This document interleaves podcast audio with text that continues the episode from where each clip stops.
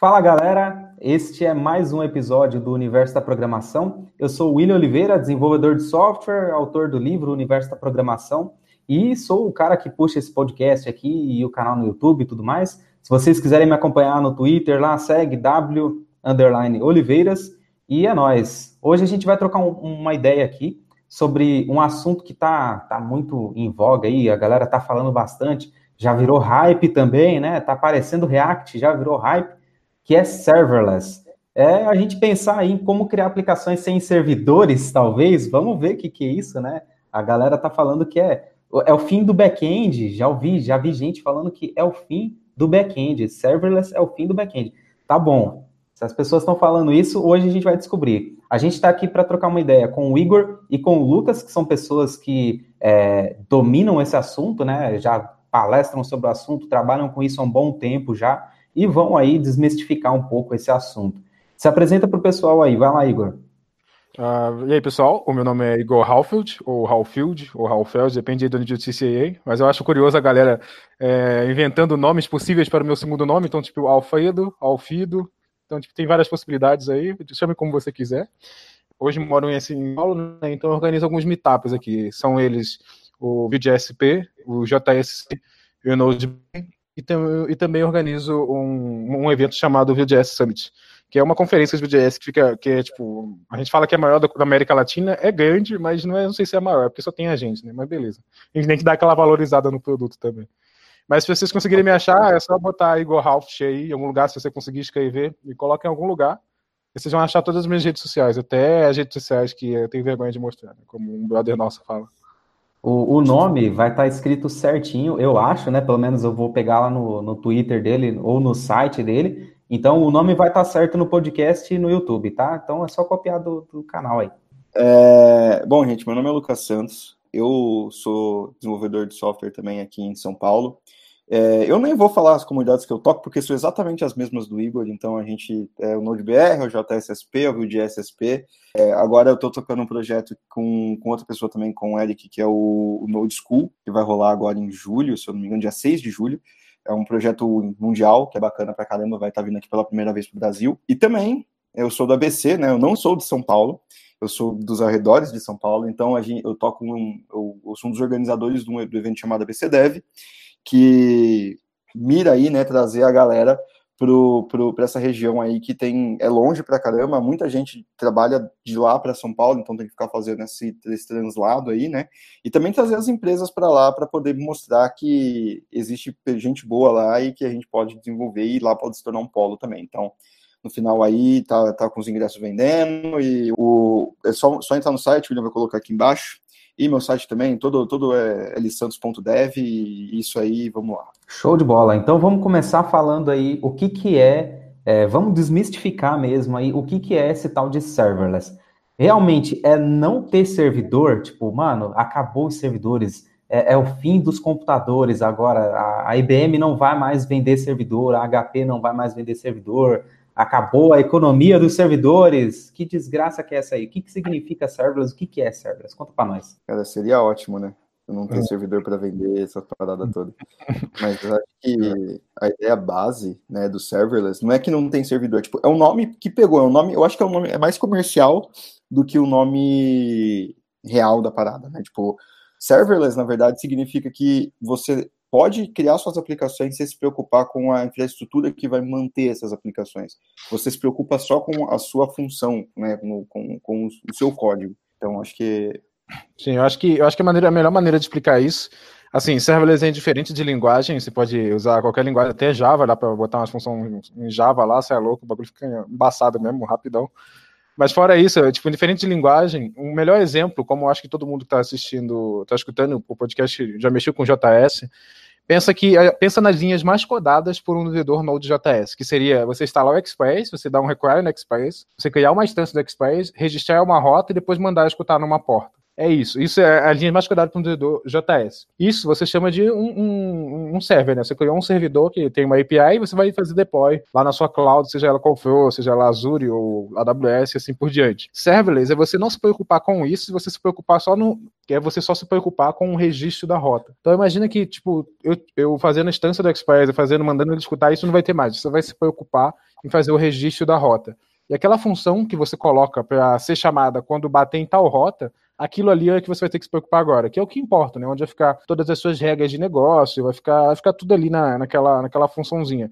A gente chama de serverless justamente porque é por causa disso que o Lucas falou, que, tipo, eu, eu não tenho um servidor, assim, bem entre aspas, né? Porque, é, como é podcast, eu não consigo fazer gesticulação, né? Aqui, mas... Eu faço aqui, assim. É, beleza, boa.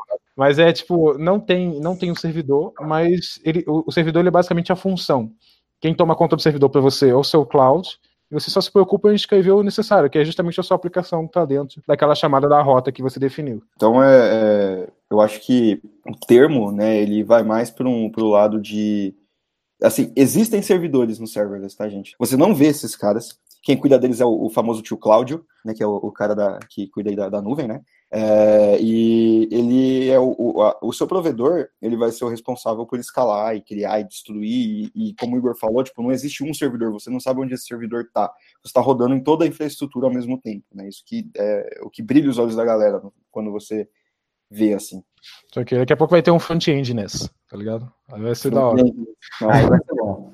É, é, engraçado porque quando a gente fala de cloud, por exemplo, a galera também pensa, né? Porra, então tá tudo na nuvem, é, os dados eles vêm pelo ar, né? Tipo, seria uma reportagem que tem, né?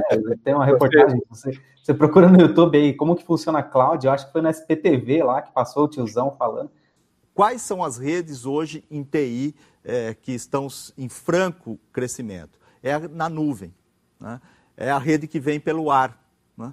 Essa daí é a rede que, é, inclusive, não se chama mais de rede de computadores. Né? Se, se, se, criou o termo em inglês em cloud computing, né? É, português é, nuvem. Enfim, essa, trabalhando nessa questão de redes para nuvem, essa daí, a demanda crescerá nesse horizonte. Então, é, realmente, né, para ter alguma coisa na internet, a gente precisa de servidores, né? Tipo, é, é, é meio é meio claro, assim, para a gente ter alguma coisa, para a gente se conectar em algum lugar, tem que ter um servidor, né? Então não tem como. Mas então, é, vamos pensar aí. Então, eu tenho várias linguagens de programação, eu tenho várias ferramentas que eu posso usar. A gente citou o exemplo do Express, mas e se eu quiser usar outro servidor, outro, outro framework aí, ou outra biblioteca, digamos assim, é, para fazer o, a minha aplicação é, como que eu faço isso? Tipo, seria só subir lá no, no, no, provedor também, numa AWS da vida, no Google Cloud, no Azure, e falar, ah, agora eu vou usar esse framework aqui, ou agora eu vou usar aquele outro framework ali. Como é que funciona isso daí? Então, é, é justamente esse o ponto que você não precisa se preocupar, tá ligado? Você vai, você vai definir a sua função, você vai apontar ela para uma rota, lá seja ela qual for, e o resto quem toma conta, quem vai, quem vai tipo, ter dor de cabeça, discussão de decidir quem vai usar o framework, como é que isso vai funcionar ali por trás do pano, é o seu cloud. Você só se preocupa exatamente em escrever uma função. Por isso que, tipo, a galera vê tanta hype em cima disso, que é muito fácil você fazer alguma coisa em cima de serverless. Então, por exemplo, eu falei até em, eu não lembro onde eu falei isso, mas é que, tipo, eu, eu uso bastante serverless em, em Hackathon, por exemplo. É muito fácil escrever uma API em Hackathon. Que eu vou lá, escrevo uh, o que eu quero que aconteça em tal rota, subo tudo para o cloud, já está disponível para o meu front acessar, por exemplo. Então, tipo, é, eu não tenho aquela dor de cabeça que eu teria se eu fosse fazer um server, uma, uma API lá convencional, subir certinho no Amazon C2 e assim por diante. É, o, o, o, Express, né, que a gente está falando, depende do provedor, porque o que, que vai acontecer? Quando você fala de serverless, você está pensando numa função, né? Então você imagina de fato uma função na sua linguagem preferida e essa função vai fazer alguma coisa. É, quando você está falando de serverless, a função ela tem uma assinatura bem definida. Geralmente ela tem um contexto, é, que é o contexto de execução do cloud, então da onde ele está executando, onde você vai, por exemplo, achar é, às vezes o body da resposta, alguma coisa desse tipo. E toda função ela leva um trigger, né? Então ela vai ficar lá dormente até ela ser ativada por alguma coisa. Por exemplo, uma requisição HTTP, pode ser uma chamada de fila, inserção. Aí, como a gente está falando de cloud, né? É, o que o, o, provedor cloud quer mais é manter você dentro da estrutura dele. Então, é, provavelmente vai ter várias funções, né? tem vários triggers que são, na verdade, é, triggers a partir de outras funcionalidades da cloud. Por exemplo, a Lambda, né, que é, uma, uma, é o serverless da Amazon, ela tem um trigger a partir de um arquivo inserido no S3. Né? Então, você consegue intrigar uma função é, que vai executar alguma coisa a partir de um arquivo que vai estar inserido na S3. E qual que é o contexto dessa função? O contexto dessa função recebe o arquivo, né, os dados do arquivo. Então, essa é a assinatura de uma função base. Se você está, por exemplo, fazendo uma API, é, quando você dá um, um context né, via HTTP, um trigger via HTTP, automaticamente você vai receber como contexto a request. E aí você pode dar como contexto a response. E aí, na verdade, você não vai estar tá usando o Express, você vai estar. Tá, é, o Express é assim para JavaScript, mas é, abstraia para qualquer servidor de web request que você está usando na linguagem que você usa. É o Flask, por exemplo, se for Python, não sei quem que usa, não sei quem que usa no Java, mas é, abstrai para isso e você vai estar tá usando qualquer cara lá que vai estar tá fazendo a requisição, e geralmente você vai colocar um API Gateway na frente, né? O API Gateway é geralmente uma funcionalidade do próprio cloud, dependendo do, do cloud, tem alguma coisa mais específica, a Amazon é bem específica, porque chama API Gateway também, mas é, tem várias formas, e ele que vai gerenciar o tráfego. Então, ele que vai manter as entradas, as saídas e as rotas. Você só vai falar, ó, se entrar por essa rota, ele vai acessar essa função. Se entrar por aquela rota, ele vai acessar essa função. E ele vai passar os contextos diferentes de acordo para cada função.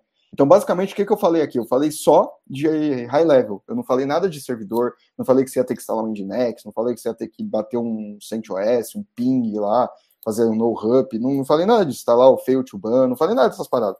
Então você só está pensando em código. Então você vai subir o teu código, que o Igor falou. É muito fácil, tá ligado? Você vai subir ele para cloud, tipo, para sua seu serverless, é muito rápido, muito fácil e não precisa se preocupar com nada. Ele vai estar simplesmente funcionando. Da hora. Você só está trabalhando no fim das contas ali com o HTTP, né? Tipo, a gente está recebendo resposta, é, request, response e a gente trabalha com isso, né? A gente não liga para o resto. Então, é, vamos, vamos ser mais curioso aí por dentro do rolê. Então eu poderia, por exemplo, escrever uma função lá em JavaScript, né, em Node, né, no caso, e por baixo dos panos a Amazon pode nem estar tá rodando Node, ela pode estar tá rodando qualquer coisa lá que ela quiser e mandando a resposta para o meu Node. Pode acontecer Sim. isso. É, é possível, por exemplo, um caso que não é, não sei se é real ou não, mas é um caso que é possível acontecer, por exemplo, você está rodando JavaScript e aí ela tem um transpilador maluco de JavaScript para Java e aí ela pega teu código, transpila para Java, roda numa JVM dentro de um servidor X em algum lugar e te dá a resposta como se fosse JavaScript. Então você escreve JavaScript, mas está rodando Java. Óbvio que eu acho que isso não acontece, mas é, o mais comum é, de ver é que é, imagina que você tem um, um, servidor e aí a cloud sobe os containers da sua aplicação. Quando você cria um, um, uma função serverless, ela joga essa função dentro de um container da tua linguagem preferida e ela já tem um container pré-preparado, com uma imagem que tem o, o, que a gente chama de camada de execução. Então ela vai executar aquele container que vai injetar a sua função dentro dele, entendeu? Então, é, isso é suposição, tá? Não, nem, toda, nem, nem todas as clouds é, divulgam como eles fazem isso, porque, tipo, se não, não adianta nem vender, né? Todo mundo pode fazer. Mas tem provedores que são open source também, se você quiser fazer o seu próprio. Então você tem tipo o Kubeless, que é para fazer no Kubernetes, é, e você tem o OpenFaaS, que é para fazer open, open frame, é, frameworks para você abrir assim, isso aí. Acho que quem anunciou recentemente, eu não sei se foi recentemente, às vezes existia um tempo, na verdade, foi o Netlify. Netlify tem um sistema de functions, assim, tá tudo no GitHub lá, foi tudo escrito em JS.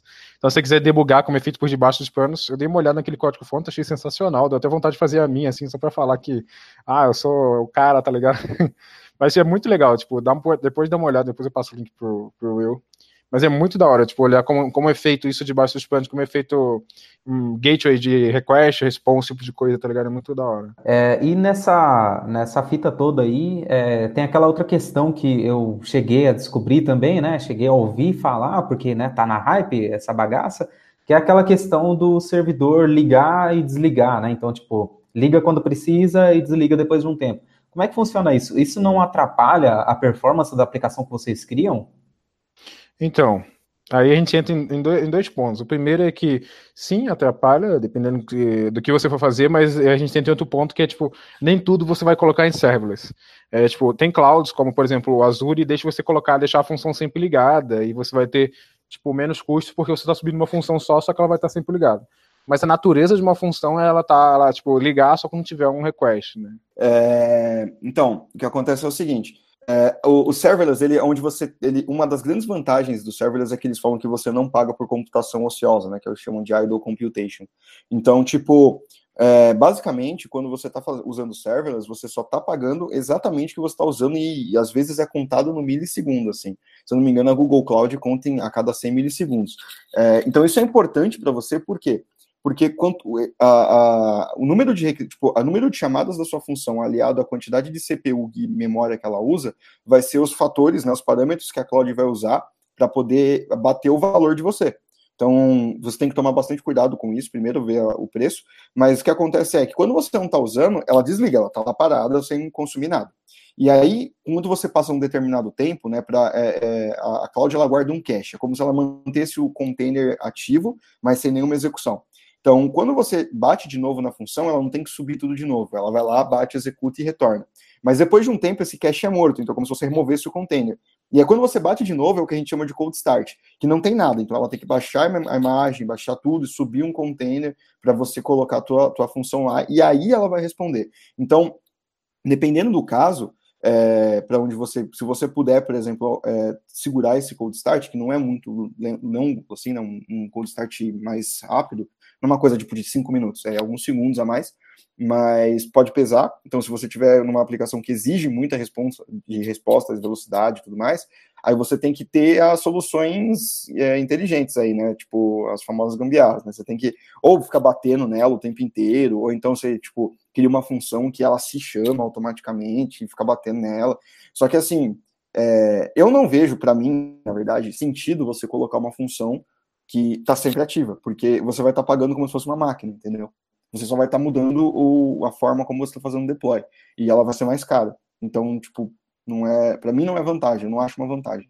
Mas existem aplicações que precisam disso. Tipo, aplicações que, por exemplo, é, não tem nenhum tipo de back-end físico, eles são totalmente serverless, e você não pode criar um back-end físico porque é, senão você não tem pessoas para manter esse back-end físico. Então, as pessoas jogam isso numa função serverless e mantém lá ativa, entendeu? Então, beleza, aí é um caso, entendeu? mas você tem que entender que isso não é o uso oficial, não é o melhor uso e provavelmente você vai pagar um pouco mais caro por conta disso também.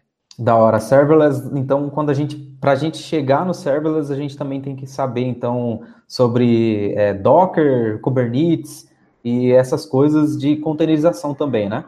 Uh, não, você só precisa saber se você quiser, se você tipo, quiser saber como funciona por Você só se preocupa com o seu código mesmo. Você é, você vai querer saber disso se você, é. ah, beleza, eu quero saber como funciona a roda, tá ligado? Eu vou fazer, fazer minha roda.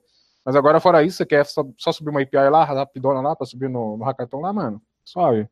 Que loucura, rapaz. Então, tipo, é, cara, tipo... como é que funciona esse bagulho, então? Tipo, eu, eu, que nem, eu criei um repositório no GitHub e, e linko lá na AWS e, e ela faz tudo. Exatamente isso, dá pra fazer exatamente o que você falou. Que loucura, meu irmão.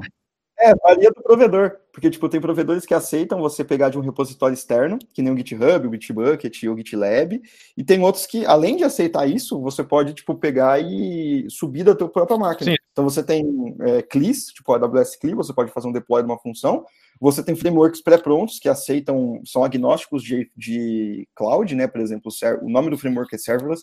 Então, é, você tem uma, um arquivo manifesto que você define as suas funções, os seus triggers e qual cloud que essa parada vai rodar. Aí ele abstrai tudo isso e cria as funções para você sozinho. Na verdade, o que ele faz é chamar os CLIs das, das clouds definidas lá por você e criar as funções. Mas assim, se você quer um negócio literalmente rápido, você cria teu, teu repositório no GitHub e você puxa o negócio lá. E aí, basicamente, o que ele vai fazer é dar um git clone na tua, na tua máquina, na máquina do que ele subir, e vai rodar a função. Aí você cria um arquivo index. Que loucura, hein? Pra, é, realmente, para a galera que é. gosta dos hackathon aí. É, é um, um, exemplo, um exemplo, eu participei de um hackathon e fiz uma API toda lá. Eu joguei tipo no GitHub e linkei lá na minha function da, da Azure, linkei lá no meu, no meu app da Azure lá, falando, ó, é, a função que eu vou criar aqui está linkada nesse repositório. Sempre quando eu fazer push na master de lá, você replica o código aqui e tudo sai funcionando. E, mano, funcionou super bem, velho. Porque, tipo, é uma praticidade fora do normal você conseguir fazer esse tipo de coisa. Aí a única coisa que eu tive que fazer, como, uh, como eu precisava de uma resposta rápida, é, colocar lá na Azure, ó, eu quero que essa minha, minhas, minhas function app que, que vão vir para cá, elas fiquem sempre ligadas, para o meu tempo de resposta não ser muito alto. Só isso. Aí depois ele continuou usando o meu front, aí ele não faz diferença nenhuma. Se é uma function app, se é, uma, se é um servidor, para ele não, vai, não fez diferença nenhuma, ainda mais por eu ter colocado sempre on, né? Que da hora. E aí eu fico com outra dúvida, então. Onde que fica os dados que a gente vai trafegar aí entre, entre functions, né? Então, tipo, eu tenho lá um monte de funções, beleza, vamos, eu tenho outra questão ainda mais para frente, né? Porque eu estou pensando, né, como a gente é dev e a gente agora tem esse poder de só jogar código num canto ou no outro, né? Eu estou pensando tanto de código que a gente deve estar tá subindo, mas vamos deixar isso aí para depois. É, onde ficam os dados que a gente vai trabalhar nessas funções? Como que a gente faz para gerenciar realmente esses dados? Então, o serverless ele é vários less. Ele é stateless também, né, além do, do, do que você está usando, né? Ele é fileless, que eles chamam também. Porque o que, que acontece? Imagina que você, não sei se o pessoal conhece já Docker, né, container, mas é, é, eu tive um problema disso quando, quando eu comecei a aprender Docker, porque containers eles são e, e serverless, funções serverless são o que a gente chama de efêmeros. Então, basicamente o que acontece? Eles têm um tempo de vida definido, né, que é o tempo de vida que ele está executando. Tudo que você criou, nesse, nesse período, né, nesse tempo de vida, vai existir durante o tempo de vida. Se no instante que a função parar de executar, tudo que você criou vai se perder. Né? Ele, não, ele não guarda arquivo, ele não guarda nada. É, é, até meio triste, né? Ele morre tudo e fica tudo, tudo, tudo no limbo, porque ele realmente não guarda nada. Então, é, imagina que você está trabalhando, por exemplo, quando eu comecei com containers, o Docker ele tem essa mesma, essa mesma diretriz, né? Todos os containers são efêmeros, então você pode criar e destruir container a rodo e você não tem que se preocupar com os dados que estão dentro desse container, é, porque eles não vão existir depois que você destruir o container. Né? Então o que, que acontecia? Eu subi com o MongoDB lá, é, e subia outro container. Ligava os dois containers, aí ficava trocando dado, tá? armazenava os dados no MongoDB, ia lá todo bonitão e deletava o container do MongoDB.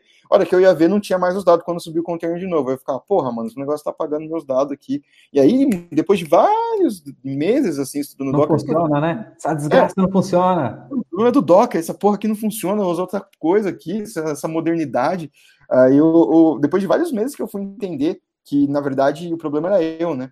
É, então, tipo, né, o serverless é a mesma coisa. Pensa que você está construindo uma requisição HTTP. O REST, ele é stateless, né? Então, você não sabe da próxima request nem da, request anterior. Assim como as execuções da função serverless que você está subindo, não sabem da função que executou anteriormente nem da próxima que vai executar. Então, geralmente, como é que a gente é, é, um, um, dos grandes pontos legais do serverless é que assim você deveria transformar sua aplicação em serverless quando você consegue quebrar as funcionalidades dela em vários átomos, né? Elas são bem pequenininhas e você compõe esses átomos é, em várias funções. Então vamos supor que você tenha lá um, um, uma nota fiscal que entra como XML no, no S3. Esse S3 triga uma função serverless que vai transformar essa nota num PDF. E aí você transforma a nota num PDF e o que, que você vai fazer depois? Você tem que, sei lá, enviar por e-mail para o cliente e salvar no banco de dados. Você não pode fazer as duas coisas na mesma função. Então você cria duas outras funções. Uma que vai salvar, no, vai mandar por e-mail e a outra que vai salvar no banco de dados. E aí, para ligar essas funções, você cria tipo um PubSub. Então, no, na, na, Amazon é o SQS, no Google é o PubSub, no, no, na Azure é o Service Bus é, e tem outros lá também, e tem várias outras paradas. Você manda um tópico, né, manda um, uma mensagem com um PDF, e as duas funções vão executar de forma paralela. Uma vai mandar, a a, vai receber esse contexto, vai mandar o arquivo por e-mail e vai morrer, então esse arquivo vai deixar de existir. É, enquanto na outra, o contexto da outra ainda está ativo, então ele vai salvar teu arquivo no banco de dados, e quando, ele, quando ela é, morrer, é, todo o contexto dela também vai deixar de existir. Assim como a função que, ante, que antecedeu ela, né, que mandou para o PubSub, quando ela deixou de existir, o arquivo também deixou de existir. Mas isso não quer dizer que as funções que vieram depois vão perder o contexto, porque o contexto estava no trigger, entendeu? Então você manda o contexto pelo trigger. Então é basicamente esses são os fluxos do serverless. É, ele não, não é, é, você não sabe o que veio antes, você não sabe o que vem depois. O que junta as duas coisas é o contexto que é enviado pelo trigger que, que você colocou. Então se for o S3 vai ser o contexto do S3, se for S3 assim no geral, né? Pode ser qualquer coisa. Se for um PubSub vai ser o contexto do PubSub, se for uma fila vai ser o contexto de uma fila, se for HTTP vai ser o contexto do HTTP. E é assim que você trafega os dados, né? Trafega os arquivos entre as funções. Mas assim, é, não tem, por, por, por, assim, incrível que pareça, cara, não tem muito código, não, na verdade. É, a função, ela, ela é bem enxuta. As funções tem, tendem a ser bem enxutas. Eu tenho uma outra questão, tipo, ainda pensando no, em dados. Às vezes a gente tem que acessar mais de um banco de dados ao mesmo tempo aí para buscar informações. E nesse caso, como que funcionaria com o serverless? Tipo, eu tenho uma função e ela tem que receber dados de três lugares. Como que eu faria? Uh, então... eu, eu, até, eu até imagino uma maneira, mas eu não posso falar porque né, eu, eu posso falar de maneira burra, né? Então, não, então é, é justamente como eu acredito que é justamente como você está pensando. A função iniciou, fez a conexão, pegou o que tem que pegar, depois matou a conexão de novo. É justamente isso. Pelo menos é assim que eu faço, né? É, como é que você tinha imaginado fazer?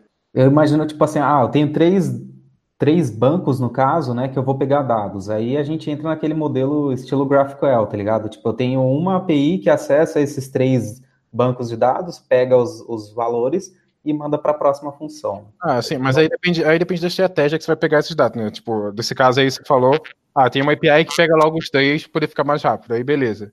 Mas agora, tipo, na questão de como vou me, vou me conectar com o banco de dados, seja ele qual for, é basicamente essa. Tipo, eu vou abrir a conexão ali no início para ele pegar o valor, depois faço o tratamento que tem que fazer depois respondo. Agora, a forma como você vai pegar os dados, como por exemplo, você falou aí, ah, eu vou criar uma API que fazer o request para os três e tal, depois me resolver tudo já agregado, tudo certinho.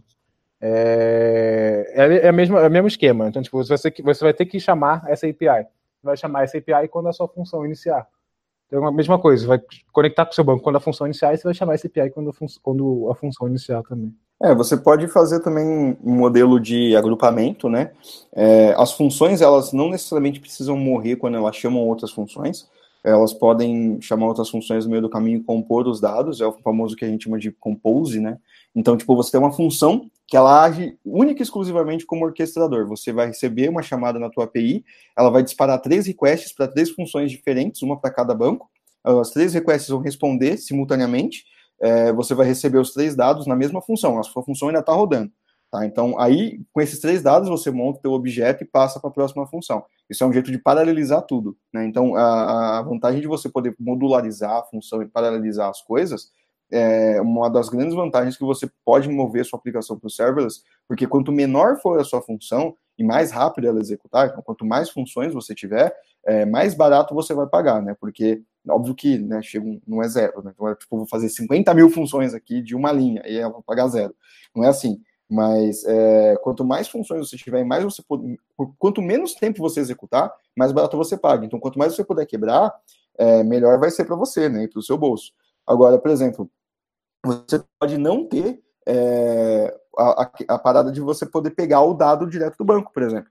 Você pode criar um trigger no banco de dados. Você pode criar um trigger quando você insere um dado no banco, ele chama uma função e vai esperar inserir os dados nos outros bancos. Por exemplo, você pode fazer uma replicação de dados em, em tempo real. Por exemplo, você, sei lá, no DynamoDB da vida, você pode mandar uma, um insert, ele vai disparar uma função que vai inserir num banco de dados relacional e vai disparar um outro, um outro, um outro trigger que vai inserir num, num Elasticsearch, por exemplo, e aí vai disparar essa API no final que vai juntar tudo e vai mandar, por exemplo, sabe? Então, tipo, o, o fluxo tem um único entry point, mas ele pode chamar um monte de coisa no meio e depois sair com um único, um único output também. É, então, uma, uma função ela é diferente de um microserviço, né? A gente, quando a gente está pensando no microserviço lá, muitas vezes a gente segue aquele padrão de ter um, um single, é, um, uma, um banco de dados, né, para cada microserviço, ou a gente tem um banco de dados para todos os microserviços. É, a função ela é diferente disso, né? Tipo, independe de onde está vindo o dado, independe de ter um local para ela guardar coisas. Então, tipo, pode estar tá vindo de qualquer lugar a função é só um pedacinho de texto que vai ser executado, né? É, na verdade, a função, ela tem uma outra denominação, que é uma denominação bem bacana, inclusive, que eu uso numa palestra que eu faço sobre serverless, que a gente já está mais, mais refinado do que o microserviço. Que é assim, né? Quando a gente faz microserviços, é, a gente agrupa esses microserviços por funcionalidade, por domínio, por, sei lá, categoria, alguma coisa do tipo, microserviço de usuário, faz tudo de usuário. É, mas a gente tem os nanoserviços, que é onde entra a parte de serverless, que basicamente o nanoserviço ele vai fazer não é uma funcionalidade, é uma parte de uma funcionalidade. Vários nanoserviços compõem uma funcionalidade que pode compor um microserviço, vários microserviços compõem um macroserviço e vários macroserviços compõem um sistema. Então, tipo, é, é uma, uma coisa muito mais refinada, eu acho. É muito pra essa linha mesmo, cara, porque o serverless, ele, como, como a gente já falou, tem gente que, eu, eu, por exemplo, fiz até uma piada, tipo, ah, serverless acaba sendo o novo single file application, você define tudo numa aplicação só, numa, numa, um arquivo só, e é isso aí, vai ficar muito louco a aplicação agora. Mas é, tem que saber, tem que saber usar, velho, tem que saber compor o serviço, tem que saber realmente estar tá fazendo, senão, velho, vai virar uma confusão fora do normal, que a galera vai começar a chamar, em vez de serverless de, é, tipo, aplicação macarrão, e vai virar uma confusão do caralho, velho, porque, é, tipo, tem que saber usar e tem que saber compor os microserviços. Tipo, uma coisa muito da hora que as functions da, da AWS tem, uh, que são uh, invocar, você consegue ter a possibilidade de invocar uma função. Que na, na AWS você tem que linkar, tipo, você tem que linkar o API Gateway que vai ser responsável por, tipo, mostrar qual é o path se eu bater na, na, na API REST, lá no caso, se eu bater em, em, tal rota, ele vai chamar tal função. Você tem essa possibilidade. Mas as funções, naturalmente, no, no AWS, elas têm essa possibilidade de invocação. Então, tipo, imagina você está numa outra função e você tem que chamar uma. Você está numa função, você tem que chamar uma outra função para enviar e-mail. É, você não vai chamar essa função, dá para você chamar também, né? Chamar essa função direto por bater lá no, no hash dela, tipo, na, na, parte da API, tipo, no path do HTTP. Mas a, a, forma mais fácil é você fazer uma invoke, você chamar, você chamar essa função via invocação, que é tipo, você passa um, um ID, que é chamado Zarnius, você passa lá, aí você invoca essa função e você tem isso no meio do seu código lá, invocação, através desse SDK do, do AWS. Então você invoca e ele já te devolve o valor que é do retorno da, da função que foi invocada. Então é uma possibilidade a mais. E esse, esse, esse, esse negócio, esse, esse fator invocar, te dá a possibilidade de fazer muito isso que o Lucas comentou aí. Tipo, vou, comer, vou fazendo composição da, de funções, isso vai me tornar, isso vai me dar uma aplicação, tá ligado? A aplicação, uma aplicação por completa, ela é composta por diversos pedaços no serverless isso acaba ficando bastante exposto, né? Exposto é, o que, que vai ser dividido, o que, que vai ser função e o que, que vai ser. o que, que vai chamar essas funções e vai lidar com o retorno dessas funções. E uma coisa legal que a gente tem. A gente tem um problema grande em microserviço, que é assim, quando. Todo mundo já deve ter visto essa foto, né? Que é um cocôzão, e aí você quebra ele em vários cocôzinhos. Certo? são os microserviços. É, essa foto, ela é a, o ápice do microserviço, por quê?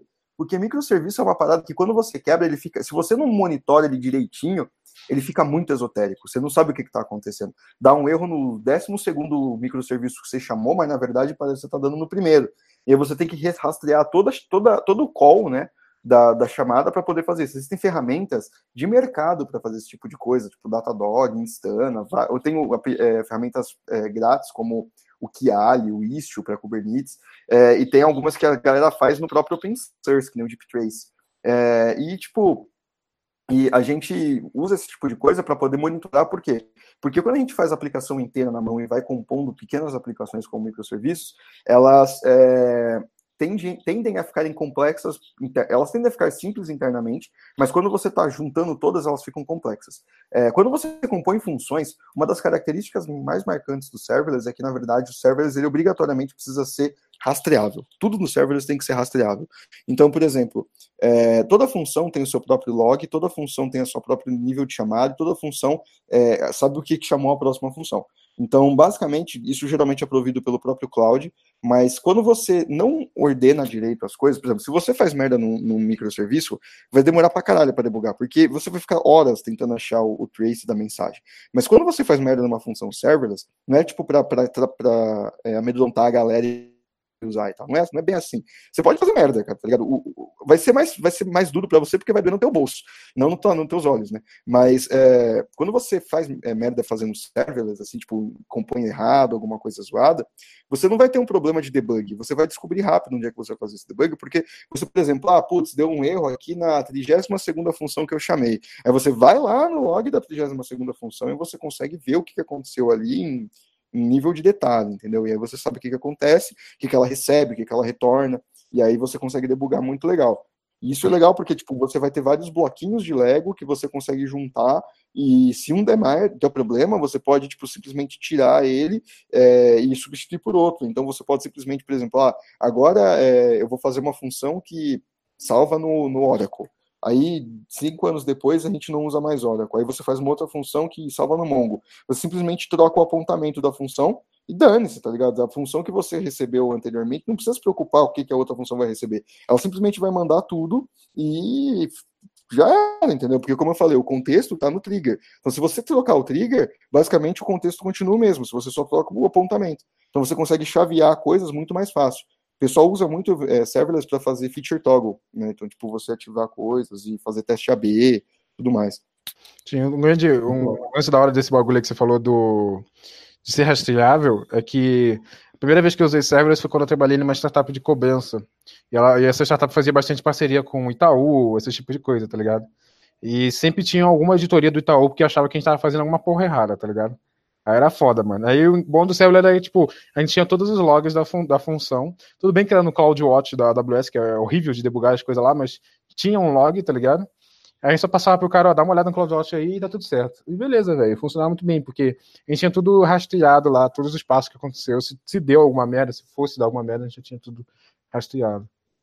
Tem uma outra coisa que eu tô pensando aqui, aí vocês podem confirmar se é real, é que quando a gente está trampando com microserviços, normalmente a gente passa por um BO grande, que é, é quando a gente vai deixando o microserviço de lado. Então, a gente tem várias aplicações que são pequenas, né? Então, é, não são é, pedaços de código só, né? Eles são realmente várias aplicações pequenas que têm a sua complexidade também. E aí imagina que a gente foi adicionando biblioteca naquele código lá, a gente foi adicionando coisa naquele código, naquele microserviço que ficou paradinho um tempo. E aí depois, mano, a gente tem que atualizar a versão.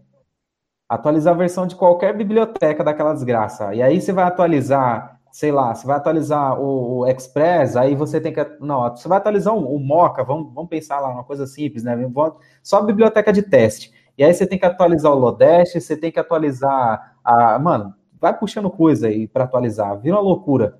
É, na Lambda, então, a gente não teria esse problema, né? Porque a gente só fez um pedaço de código e o provedor está cuidando, tá, tá cuidando de toda essa parte também, né?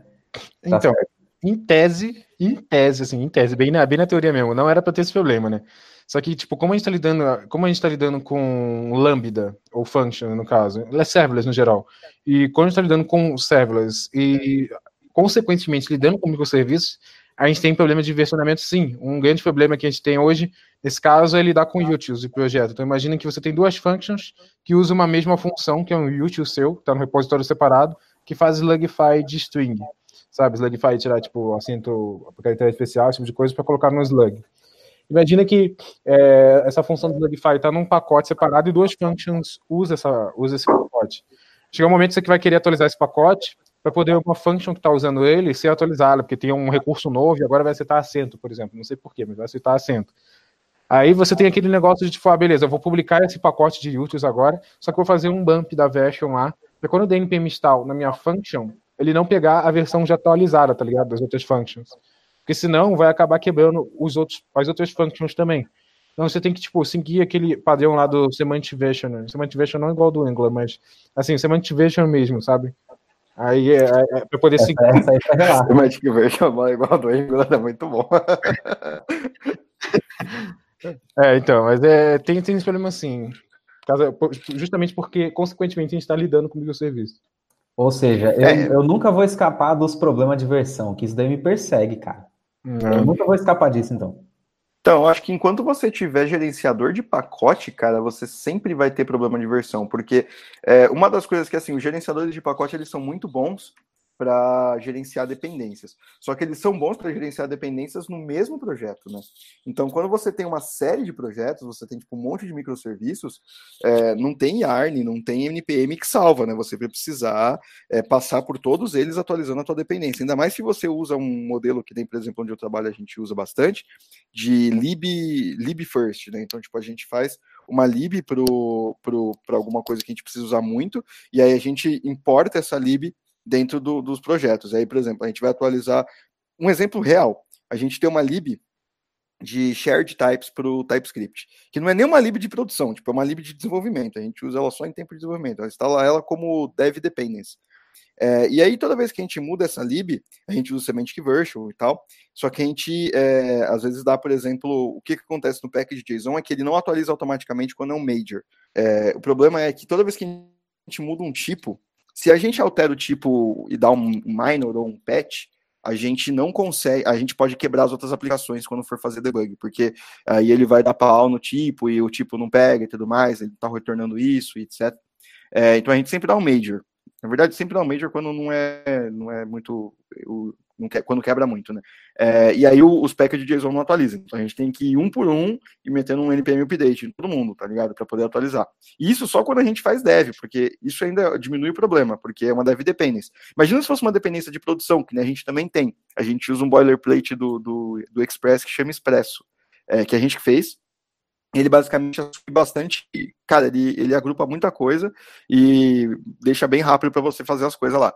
Então, uma vez a gente fez uma atualização desse boilerplate para ele tipo, é, aceitar é, um secret do JWT em vez de um par de chave. E, cara, foi um inferno passar por todos os microserviços dando npm update, npm update, npm update. E aí a gente tinha que trocar os serviços, e aí tinha que subir a imagem do Docker e depois dar um deploy no Kubernetes. Isso, isso é um, um saco em microserviços, tá ligado?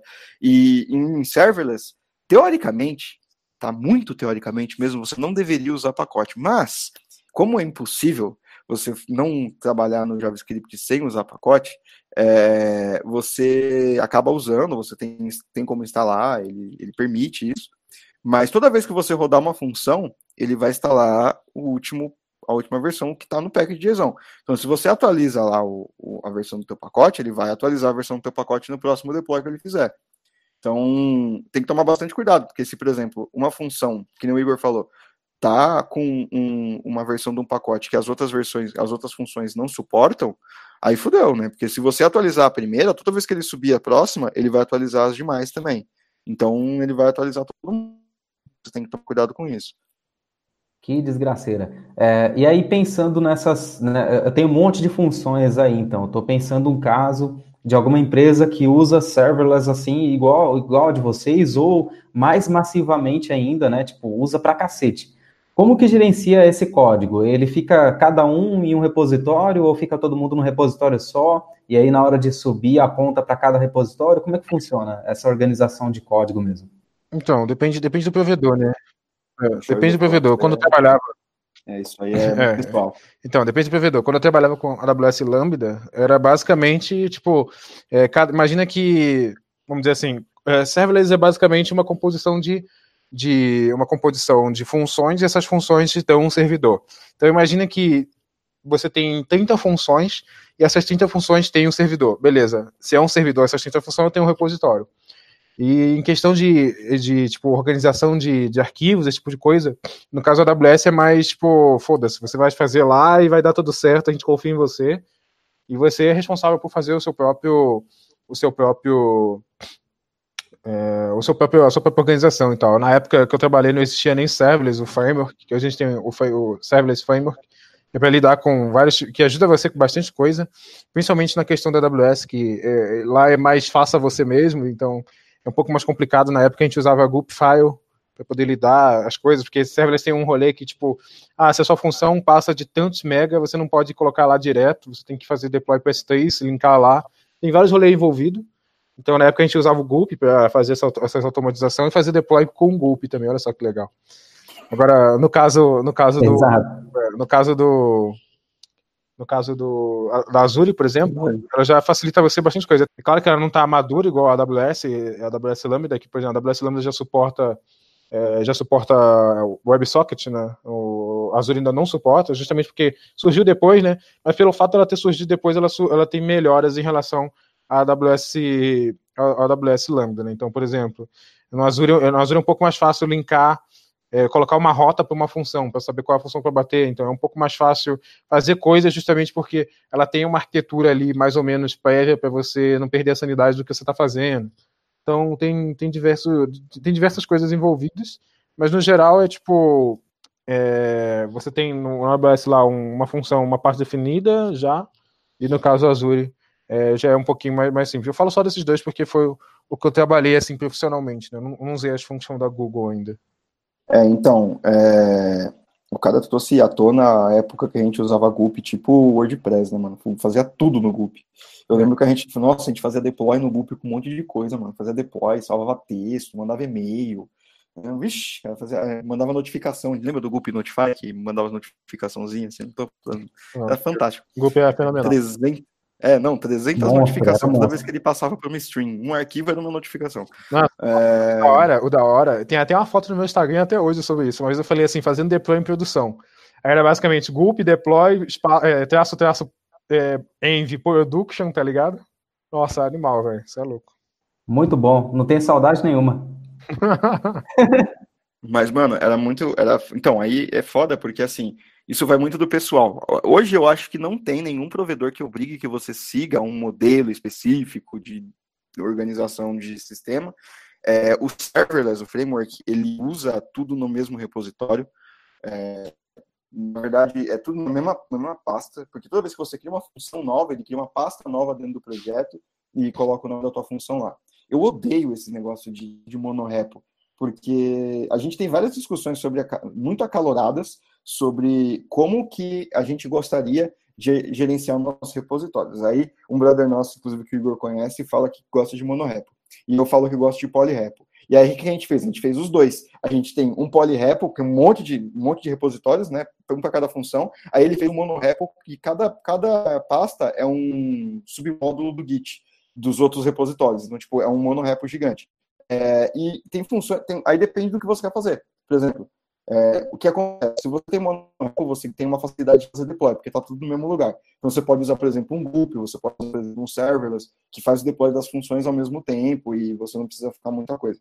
O ruim é que você vai, para você baixar, o, se você tiver, sei lá, 60 funções, para você baixar o, o, arquivo do Git vai demorar 5 minutos.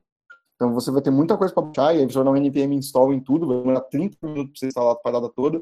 É, e aí tem, tipo, vários, alguns, alguns contas é, ter um deploy mais rápido. No caso de um polyrepo, você vai ter, tipo, é, um deploy mais, mais complexo, não vou dizer mais lento, porque é um, um deploy só, mas vai ser mais complexo, vai ter cortar tudo isso daí, mas você vai ter também uma, uma facilidade na hora de fazer o debug de uma função. O ruim é que você vai ter que ter 300 pastas no seu computador, né? Uma para cada funçãozinha. Mas assim, eu acho que hoje não, não tem nenhum um provedor de cloud que obrigue você, tipo, ah, não, você precisa colocar tudo na mesma pasta. Eu acho que hoje é indiferente. Tanto é que tem servidor, mano, que você cria a função online e edita online mesmo. Ele abre um editor, um editor não colocar em lugar nenhum. A AWS acho que tem isso. Que ele abre o Cloud9. Ele abre o Cloud9 para você colocar as paradas online lá.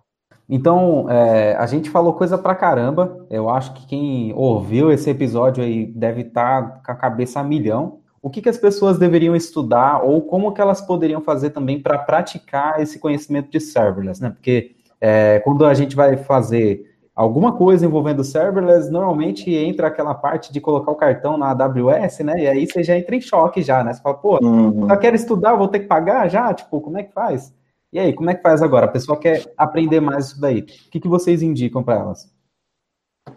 Cara, eu, a, a, todo, todos os provedores cloud têm uma, um, um, free tier, tá? Então, na AWS é um milhão de execuções, na Google são 2 milhões, na Azure é um milhão também. Desde que você não passe o tempo máximo permitido da função, que é de 5 minutos, é, inclusive isso é importante falar, se a sua função demorar mais de 5 minutos, ele vai matar a função sem dó nem piedade, ele não vai fazer nada, simplesmente matar a função no meio, dane-se se terminou, não terminou, se corrompeu, não corrompeu, já era. Até porque tem uma coisa errada. Até porque tem uma coisa errada, é. né? Você tá demorando 5 minutos.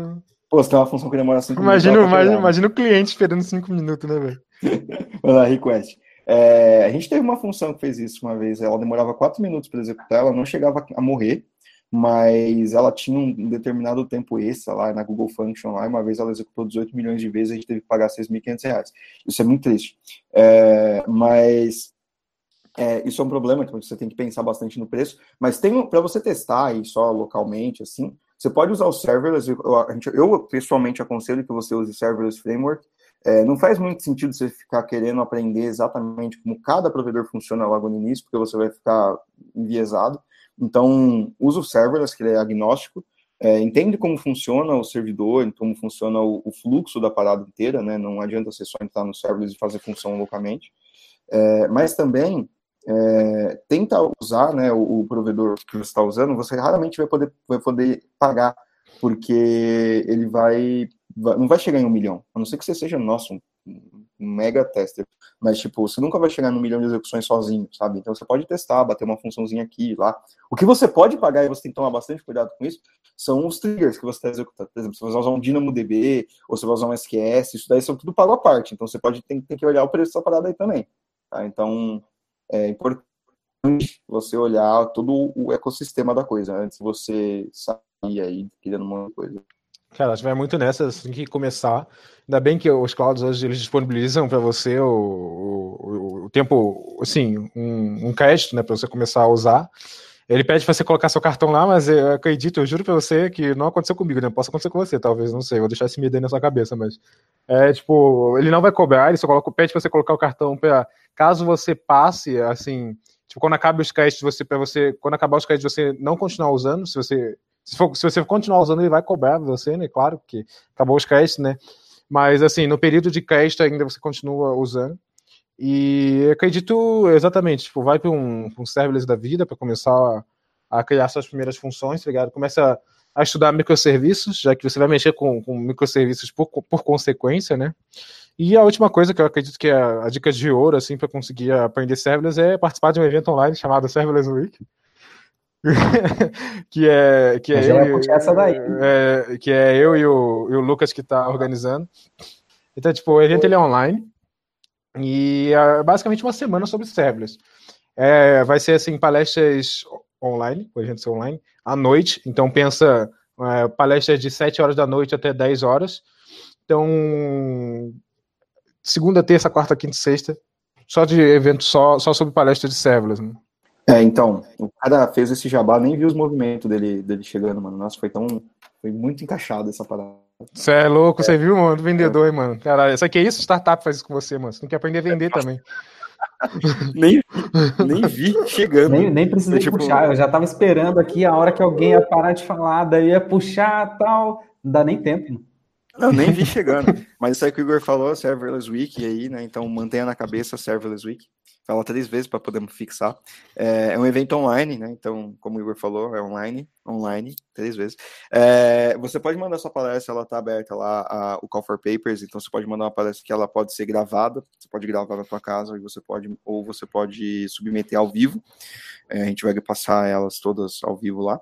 E além do, do conteúdo, né? Isso é uma parte bastante importante do, do projeto, não é só para divulgar os serverless, que é importante aqui no Brasil, porque não tem muita coisa, mas uma parte bastante importante do projeto é que é, a gente tem um, uma, um botão ali embaixo de doação para esse conteúdo. O, o, evento é gratuito, se você não doar, a gente vai continuar gostando de você da mesma forma, mas é, você pode doar para alguns conteúdos e alguma uh, conteúdos não, doar para o conteúdo do serverless que a gente vai reverter todo esse dinheiro que receber, que a gente receber para algumas é, comunidades com causas sociais, algumas iniciativas sociais, como a Homemakers Code, o Desprograma, que estão lá no nosso site também. Então, todo o dinheiro que a gente receber, a gente tem uma meta no Vaquinha lá, né? É, porque a gente precisava pôr a meta, mas é, a gente vai, vai pegar esse dinheiro e vai doar totalmente esse dinheiro na totalidade, 100% nesse, nesses, nessas comunidades e tentar ajudar elas a melhorar a vida de outras pessoas, através de compra de livros, outras coisas assim. Então, se você puder doar qualquer valor, a gente tá, ficaria muito grato, e eles também. Show de bola. Então, é isso. É... Muito obrigado pela participação de vocês aí. Muito obrigado por você que ouviu também. É, não esquece de compartilhar esse episódio aí com todo mundo para dar tempo da galera acompanhar a Serverless Week ao vivo, né? Para daí poder mandar as dúvidas lá ao vivo e também participar dessas doações aí que vão ser muito importantes, né? É, eu vou deixar os links então, das redes sociais dos dois aqui também. Vou deixar os links para o evento, o link da, do, de tudo que o pessoal falou na, na, descrição do podcast e no YouTube também. Então, é só ficar de olho aí e acompanhar mesmo, tá? Por hoje é só. Aguardem o próximo episódio aí. Tem episódio pra caramba gravado já para vocês ouvirem. Então, toda semana, talvez, né? Se tudo der certo, se der tempo de editar todos os vídeos, eu vou postar tudo isso daí para vocês. Então, fica de olho aí, acompanha lá no Twitter e se você quiser é, participar também do, do, conteúdo, entra lá em catarse.me barra William Oliveira e vê lá como que você pode fazer para participar também. Eu, tô, eu, vou, vou, te, eu vou te desmascarar aqui que você está falando que é difícil, mas você dá um Gup, Gup publicar podcast e aí ele faz toda a edição já direto. Gup editar, ali. né? ah, é louco, mano. É, não, acho que a última Seria mensagem bom, que eu ia dar aí para vocês é, além do Serverless Week, entrem no site do ABC Dev, que vai estar aqui embaixo também, participem desse evento muito massa. E o Serverless Week a gente não falou, é, a gente sempre esquece de falar isso. Mas o Serverless Week vai ser um, um, vai ser no YouTube, então tem um canal lá no site para você se inscrever e curtir, compartilhar com os amiguinhos. É, e tem um evento, como a gente não, não colocou no Meetup, é, vai ter um evento no Facebook que a gente criou, então a gente pede por favor que você se registre nesse evento, que a gente vai fazer as comunicações oficiais por lá, ou pelos nossos Twitters, né, geralmente. E, e é isso, eu acho. E tem um site, né, que vai ser do dia 22 ao 26 de julho, o evento, é uma segunda, dia 22, né? Se eu não estou errado. Sim, sim. Dia 22 a 26 de julho. Então, cinco dias diretos de conteúdo fantástico sobre serverless. Muito bom. É isso também. É basicamente isso aí, velho. Para aprender serverless é só, só ir na raça, assim como qualquer coisa na vida. Pensa, faz uma to-do app em serverless, sei lá, velho. Faz, aproveita para Não, não faz isso no hackathon, né? No hackathon você quer ganhar, ou se você quiser só zoar no hackathon, você pode fazer no hackathon também. Mas geralmente faz, velho, pra brincar só. É assim que a gente aprende a fazer as coisas, geralmente. Ou então, se tiver alguma dúvida, uh, chama a gente no Twitter aí, velho. Qualquer coisa a gente sempre responde lá. Boa. Então é, é, bem, é, bem, suave. É, é tipo fazer pra, pra ver as dificuldades que você vai ter, que a gente tem como saber, né? Com cada dificuldade de cada pessoa. Mas faz alguma coisa, testa e tira suas próprias conclusões, né? Muito obrigado pela participação, muito obrigado pela audiência. Até a próxima. Valeu!